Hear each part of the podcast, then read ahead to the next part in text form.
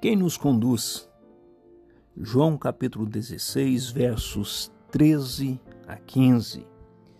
Quando vier, porém, o Espírito da Verdade, ele vos guiará a toda a verdade, porque não falará por si mesmo, mas dirá tudo o que tiver ouvido e vos anunciará as coisas que hão de vir.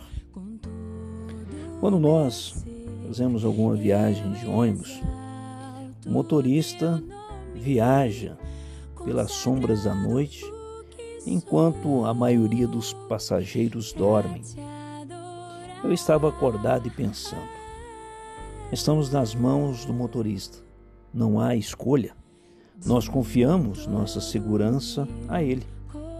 Finalmente, quando nós chegamos no nosso destino em segurança, Sabemos que o motorista fez bem o seu trabalho, dirigindo com cuidado, observando o limite de velocidade.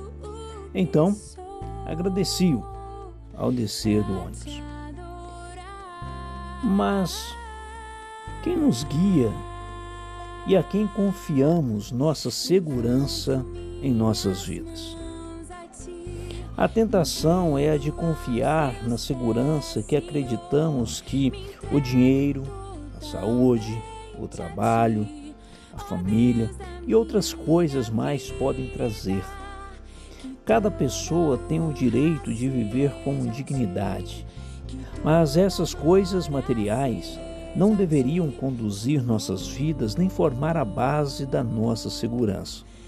Se o reino de Deus e sua justiça nos guiam, tudo mais será acrescentado. Que possamos buscar diariamente o Espírito Santo para nos guiar e nos sustentar.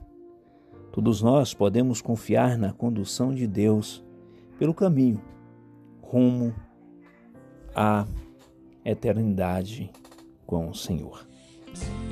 Aqui é o Reverendo Rogério trazendo uma mensagem de esperança para você.